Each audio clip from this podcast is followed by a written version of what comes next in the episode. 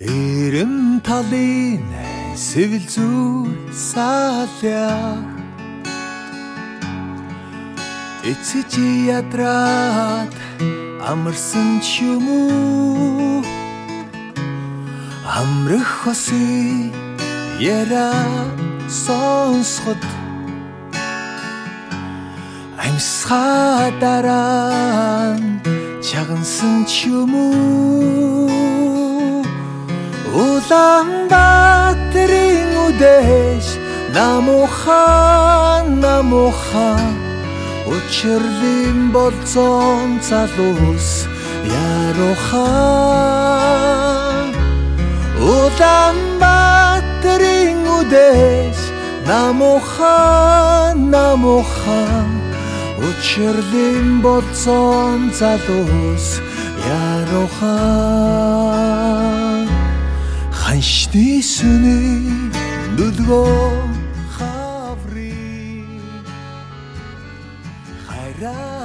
喝过的美酒都忘记了，只有那青稞酒忘不了；经过的村庄都忘记了，只有那明永村忘不了；走过的大河都忘记了，只有澜沧江忘不了；看过的雪山都忘记了。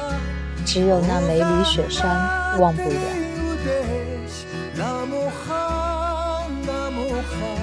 这首藏语民歌经过诗人马华的整理改编，最后变成这首叫做《明永谣》的小诗。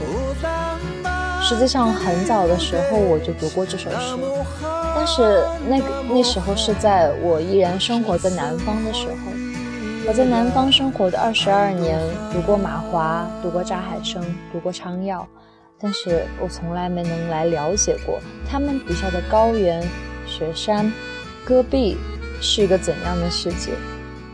我也听张楚，听他的西出阳关，然后在脑脑子中构想：我坐在戈壁上，戈壁很凄凉，这里没有水，有过去的河床，究竟是一个怎么样的景致？今天就是很简单的，想要和大家分享一下马华的诗歌。因为在我身边读马华诗歌的人还是很少的，但是我个人是很喜欢马华。他的诗歌简单明了，语言非常的纯粹干净，就像一个，就像一个还是有着嗯懵懂梦想的少年一样，来到了一片纯洁的藏族的雪山地区。然后所有的他的意象都是白色的，或者是绿色的，或者是孩子们的笑脸，或者是一些快乐的东西。我手头上有一本马华的诗集，叫做《雪山短歌》，在这里面我找到了一些他的朋友对他的评价。他们说，在马华身上凝聚着知识者的激情、浪漫和不羁的游戏精神。他不愿意在一个地方待上太久，因为他无法忍受沉闷刻板的庸常生活，所以他总是幻想远方，幻想远处，渴望一个人的生自由，并且身体力行。他有相当一段时间对城市里面的生活，尤其是知识界的气氛非常反感。他觉得大家空谈，有很多意见，有很多主张，可是基本上还是过自己的。生活和作为跟自己的见解和主张没有关系，甚至是冲突的。那个时候，他说他在展望一个什么样的不同的，相对说起来知行合一的未来。这就是马化的马华的朋友们对他的评。一个人生活的世界一定不会很单纯，因为他需要工作，需要社交，需要解决诸如吃饱饭之类的一切俗世的烦恼。但是一个人的幻想世界一定是很单纯的，在那里他只需要幻想，只需要让自己充满愉悦和满足。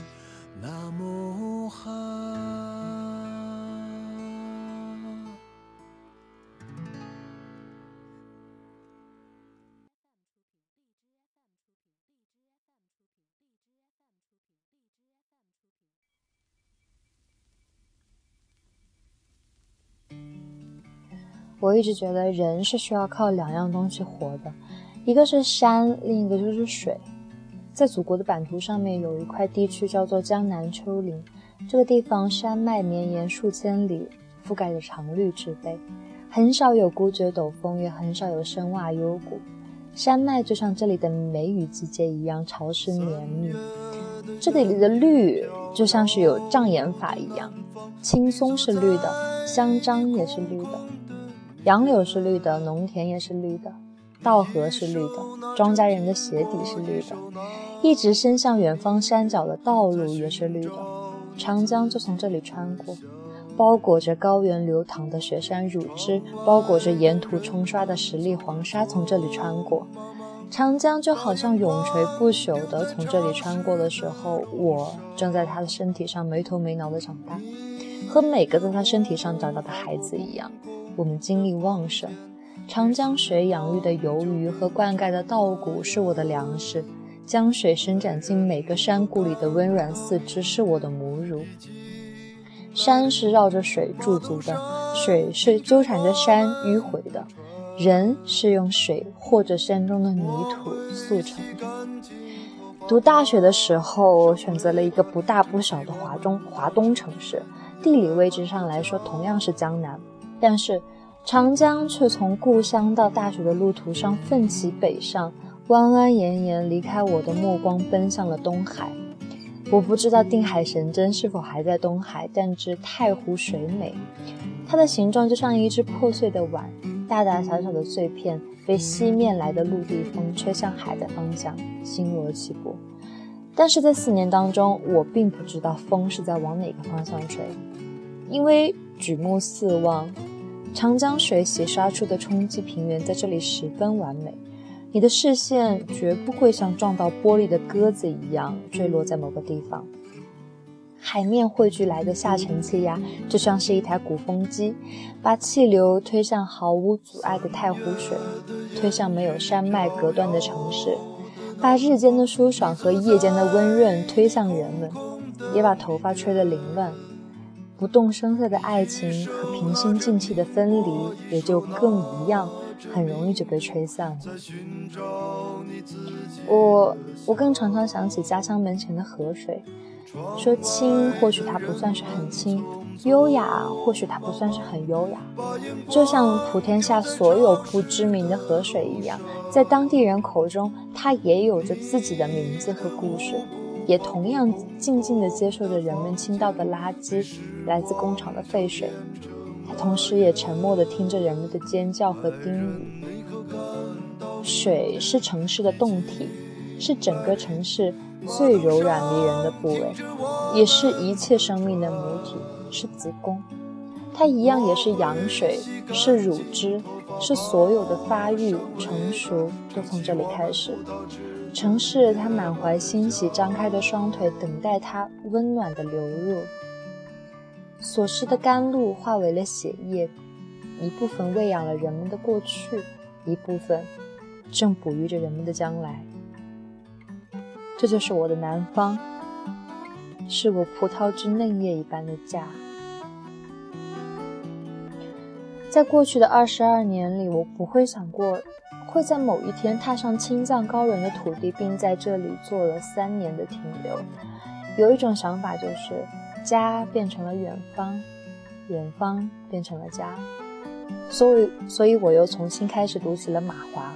我想起诗人马华刚刚去到四川明永村的时候，他会是怎么样的一种惊慌，而且又会有点热切的情绪。马华是喜欢喝酒的。根据肖开宇说，他还喜欢到发廊去洗头，这些大概都是城市的代名词。但是马华写给友人的一封信里说：“你们好，我在滇藏交界的梅里雪山下。实际情况是我正在巨大的冰川脚下的一所小学里当乡村教师。这是我酝酿了近一年的计划。”因为始终担心自己是否能够成型，所以就一直跟大家托了个词。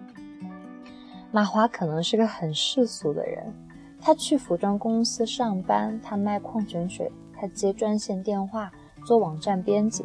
除此之外，帮助朋友写诗，帮助朋友和写诗。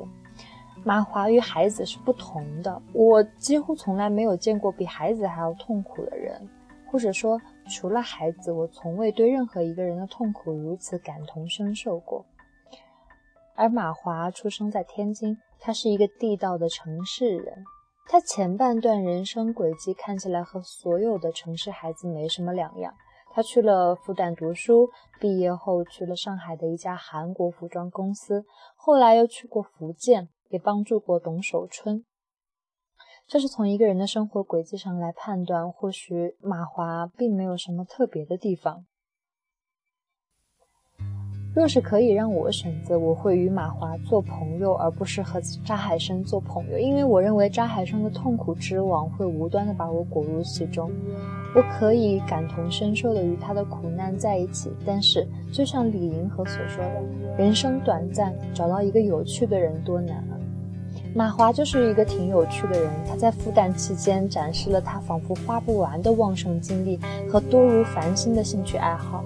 他热衷于组织诗会、排练戏剧、创作小说、弹吉他、唱歌，也博览群书，涉猎广泛。并且在那个时候，马华就默默开始资助四川的一个贫困小学生，而且并没有一个朋友知道这些事情。毕业的时候，马华甚至与朋友从排练室偷了一架钢琴，用三轮车运到女生寝室楼下，大弹大唱了一晚上。后来在厦门的时候，马华去卖矿泉水，他以为卖水和接电话都可以运用语言学的知识，这是一个多么奇特的想法。后来马华去了梅里雪山脚下的梅永村，再后来马华就死了。他在县城回村子的大巴车上翻车身亡，这个大家都知道了。他一直到最后都是为了那那里的孩子，这个大家也都知道了。我们不是说当一个人丧失生命之后才冒出来为他所进行所谓的缅怀、追悼或者是追忆，追忆他的人生，包括他的作品。马华的为人与诗歌确确实实能够对我有所影响。就像孩子的“青海湖，请埋葬我的爱情”，姐姐，今夜我在德令哈，今夜我不关心人类，我只想你，让我对这片古老的青藏高原有了极大的向往，只想来一探究竟。马华让我对甘孜藏族、对梅里雪山、对偏远山区那群贫穷却可爱的孩子有了莫大的情感。惭愧的是，我竟从未体会过。作为一个乡村教师是怎么样的？马华用四个字做主题，也只写了短短几句。他写的乡村教师写道：“上个月那块鱼鳞云从雪山的背面回来了，带来桃花需要的粉红，青稞需要的绿，却没带来我需要的爱情。只有吵闹的学生跟着，十二张黑红的脸，熟悉的就像今后的日子。”有点鲜艳，有点脏。说实话，这感情很微妙。或许对于前二十几年的马华来说，不能想象雪山青稞贫困学生意味着什么。有些道路无法被选择，有些道路是可以凭借自己自己的勇气和善意去选择的。没准这条道路很容易就看到尽头在哪里，但也一定会在沿途布满了期待。相对于马华这种，嗯，如同于民永村相互托付的长久守护来说，他的朋友马燕也在乡村停留过一个短暂的秋天，并且写了一些文字，用的是马燕一贯的如同有人谈心的忧伤语气。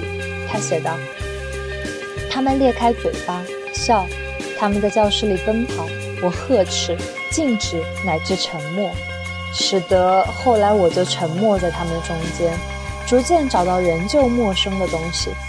那一年，我们在山脚下的小楼里谈论到午夜，在空旷的水泥广场上看陌生的星星。可是，当我们爬下守爬上守他的山崖时，毕竟是在晚风中吟唱。我们将花光最后一分钱，桌子上的花很快就要枯萎洒落。乡村教师的生活，他经常在课堂上走神，经常造一些离奇的句子。有时候他在教室间走动，像个丢丢东西的人。我没有去深究马燕为何如此失魂落魄，但总想表达一个无关紧要的观点：我喜欢，我喜爱男性诗人永远胜过女性诗人。男人和女人一样忧郁，但是女人的忧郁会让人有一种过于情绪化的反感。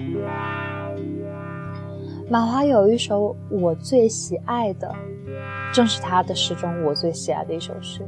这首诗的名字就叫做《我最喜爱的》。前四句是马华根据本地的民，就是藏族藏地的民歌改编而成的。后一句是他自己填填进去的。这首歌，这首诗是这样子的：我最喜爱的颜色是白上再加一点白，仿佛积雪的岩石上落着一只纯白的雏鹰。我最喜爱的颜色是绿上再加上一点绿。好比野核桃树林里飞来一只翠绿的鹦鹉。我最喜爱的不是白，也不是绿，是山顶上被云角所掩盖的透明和空空无。他最喜爱的透明和空无，我闭上眼睛幻想，只能看见一片若有若无的雾茫茫。也许马华认为那是最纯净的，是他的家，不只是他肉体的家，也是他诗人理想的家，是他的精神原乡。从城市来的乡村教师，如同几年前下放的知青一般，让人动容或者心疼。更何况，这位乡村教师最后竟是以意外的死亡作为终结。他没有与一切城市的因子融为一体，两扬名立万或者庸碌为常。人生大概无法假设，马华一定是假设过千千万万次在城市中沉浮的模样，但他最后选择的生活却如此不同，痛苦或者幸福一万倍。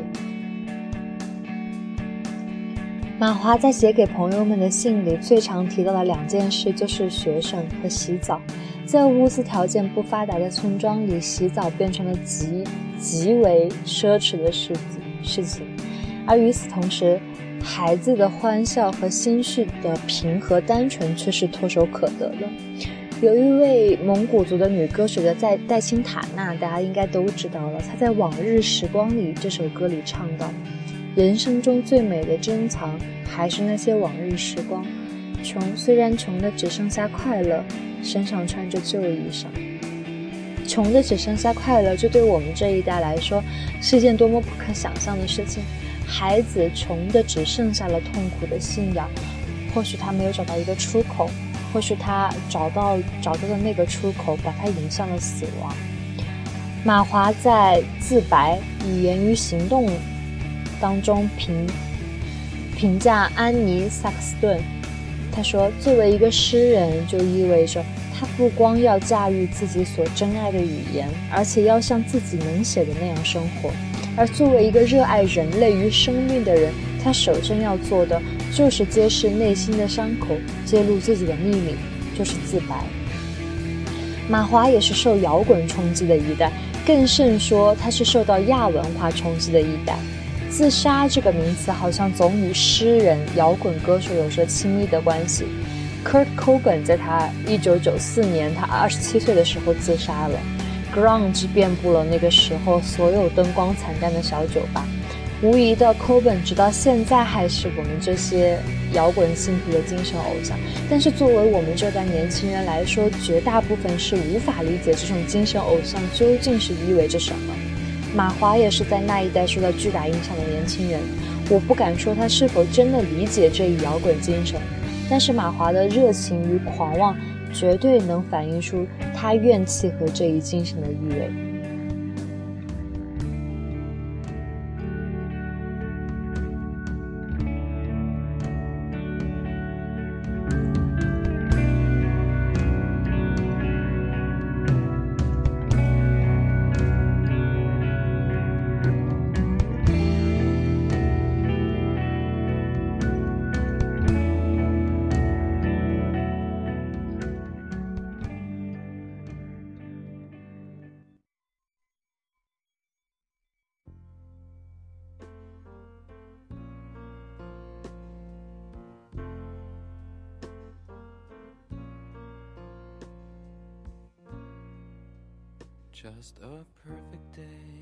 我还意外的发现马华也热爱这首 The Velvet On The Velvet Underground 的乐队，尤其是 Low Reed，他有出这个单曲，他的这首歌 Perfect Day，他呃 The Velvet Underground 乐队的主唱 Low Reed，他也做了一首同样题目的诗，叫做《完美的一天》。马华这首诗里面写到。完美的一天就是从酒精开始，以暴力结束。没有人能预料，当酒后的少年涌上街头，在出租车面前褪去上衣。完美的一天，他说道，把身体在地平线上摊开，另一名在挡风玻璃前扭动着身体。酒后脆弱的身体，甚至会被玻璃窗击退。完美的一天。在从前，是否有过这样的感觉？在酒后，少女们无缘无故的哭泣，歇斯底里，用塑料可乐瓶击打少男们的头。那不是桌子。他把头探出地平线，继续说：“我只能去美国，这个国家他已经失去太多。完美的一天，少年们在领袖的雕像前重新聚集。”过多的酒精麻痹了他们的小脑，在黑暗中，在刺骨的春风抽着皮肤。完美的一天，是否有过这样的感觉？一枚钢针轻轻点在肩膀，一种感觉涟漪般散开。生活已经完全改变，但从从此不会再来。在这首回环式的自白式的诗歌里，我能看出来马华被 grunge 摇滚。华丽摇滚迷醉的大脑，他懒散狂妄的语言，以及世纪末的年轻人垮掉的态度，一定与与所选择的生活方式有关。马华就像 Gary Snyder 那样，是垮掉的一代中没有垮掉的一个人。他去到民永村之后，马华更加像是一个内心有无数柔软角落的、充满幻想的纯净的孩子。他写山雨这个意象，据说写了很多遍，其中。有一首我很喜欢，是这样写的：从雨水里抽撑出了一把油，撑出了一把纸伞，外面涂了松油，内面画了故事。一个男人和一个女人，在通往云里的山路上，梦游的人走了二十里路，还没醒。坐在碉楼里的人看着，也没替他醒。索性回屋，拿出另一把伞，在虚无里冒雨赶路。这首小诗就像是做了一场湿漉漉的梦，梦里面有暧昧不清的人和暧昧不清的雨。每读一首马华的诗，就想，就想很很想和他聊一聊其中的梦境和真实。因为这本《雪山短歌》小集子里面，无论是梦境还是真实，都是那样的干净和纯洁，就像马华最喜爱的透明和空无一样。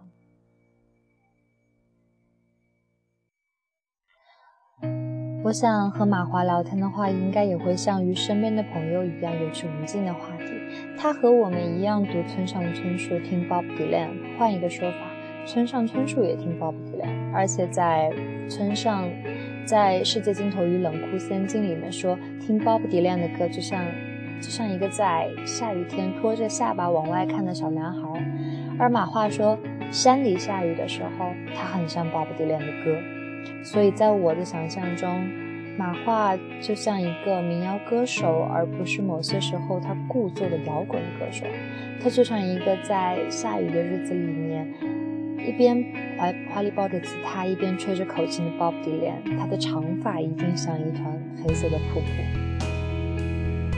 《雪山短歌》这首诗集的扉页上有一句我很喜爱并且认为很贴切的话，是这样写的：“诗人不死，只是悄然隐退，在万里之外，朝拜云霞。”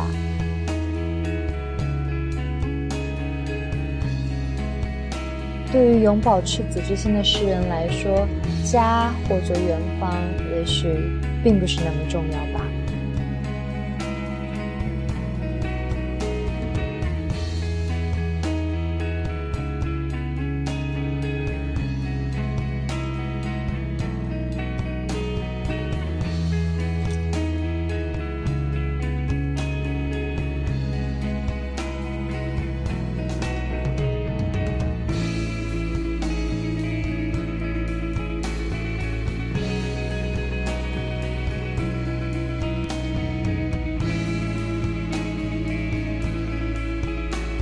马华在《雪山短歌》这本集子里面有很多给朋友的信以及给朋友的诗，有一首给马燕的诗我很喜欢。天气转冷，我们就回到木板屋里烤火，互相写诗。积雪已漫到床边，我们就游出去找野花。你不在时，我就劈柴、浇菜地，整理一个月前的日记。天晴了，积雪却越长越高，高过屋檐。我们就从老核桃树的树枝上出发，飞到山背后，等着看今年开放的第一只杜鹃。马约马燕也回了一首小诗给马华，叫做《冬天的信》。那盏灯入夜就没有熄过，半夜里父亲隔墙问我，怎么还不睡？我哽咽着，睡不着。有时候，我看见他坐在屋子中间，眼泪顺着鼻子边滚下来。前天，他尚记得理了发。我们的生活总会好一点吧？胡萝卜已经上市，他瞪着眼睛喘息，也不再生气。你给我写信，正是他去世的前一天。这一阵，我上班勤快了些。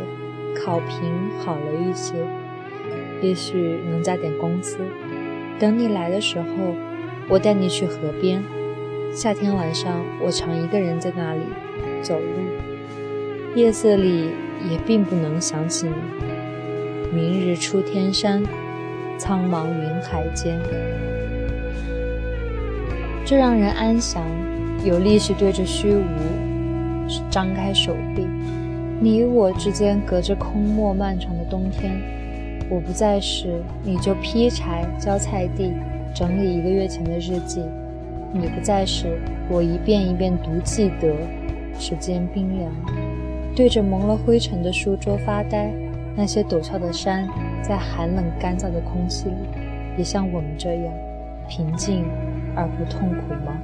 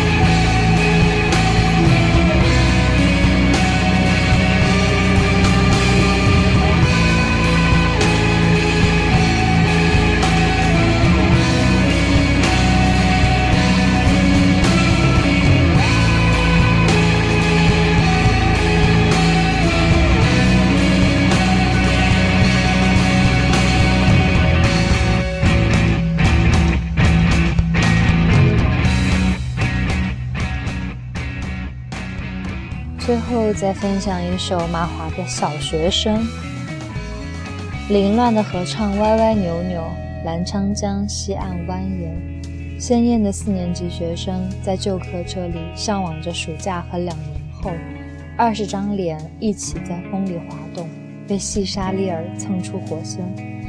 落日恍恍惚惚，淡黄的晕，照着云里的雪山和强忍啜泣的。临时乡村教师，这是马华最让我动容的一首诗。今天的节目就到这里，再见。